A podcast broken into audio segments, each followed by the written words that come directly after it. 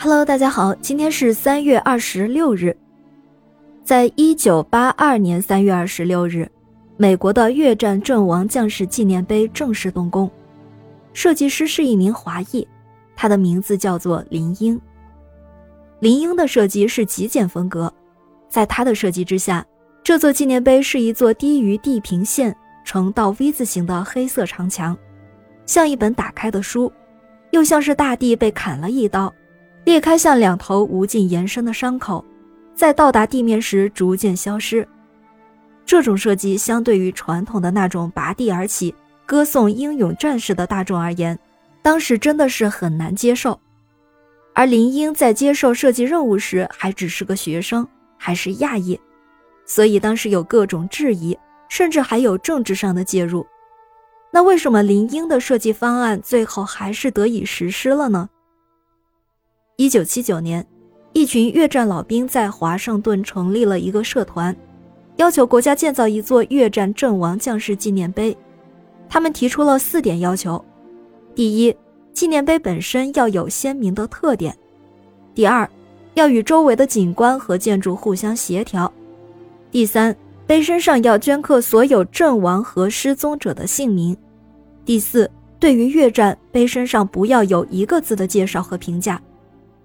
一九八零年，美国国会通过，在接近林肯纪念堂的宪法公园建造纪念碑，经费向私人募捐，并且委托美国建筑师学会公开征集设计案，规定参赛者必须是十八岁以上的美国公民。结果一共收到了一千四百二十一个设计案，设计者的姓名被完全密封来评选，评选团则是由八位国际大师级的建筑师和艺术家组成。最后登记为一零二六号的设计案获得首选。这位一零二六号设计案的设计师正是当时还在念大学三年级的女学生林英。林英从小就在数学和艺术方面显露天赋。他大学进入耶鲁攻读建筑，但是他又对雕塑很感兴趣，也总是私下去听雕塑的课程。一九八零年，林英和五名同学正打算做一个墓地建筑的作业，他自己利用假期自费跑去欧洲，造访许多墓园，研究纪念死者的美学。其中一位同学偶然看到越战纪念碑的征稿海报，就想那不如就把它当做毕业设计的作业。于是他们就来到了华盛顿预计设碑的大草坪上。林英一站在那里，脑子里一下子就有了纪念碑的雏形。然后他又开始问自己：建越战纪念碑的意义到底是什么？尤其是在二十世纪建造一座纪念碑的意义是什么？他说：“当宝贵的生命首先成了战争的代价时，这些人无疑是第一个应该被记住的。”只有当人们接受了这种痛苦，接受了这种死亡的现实之后，才可能走出他们的阴影，从而超越他们。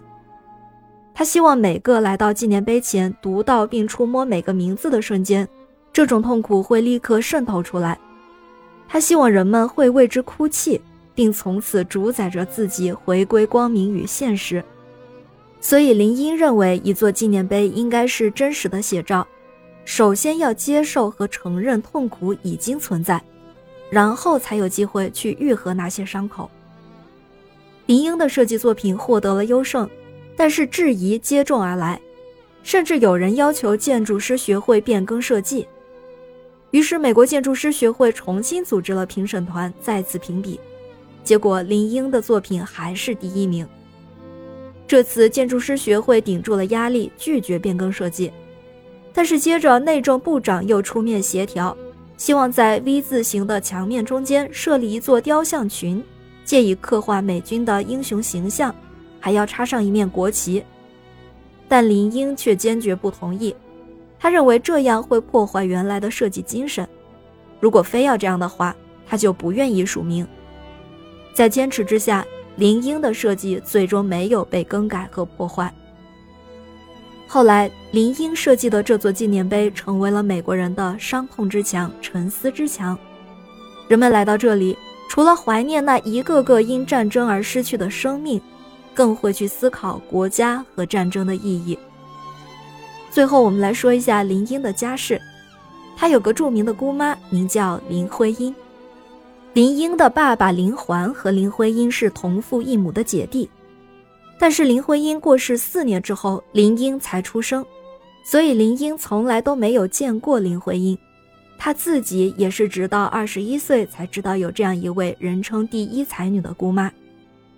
感谢您收听今天的故事，咩咩 Radio 陪伴每一个今天。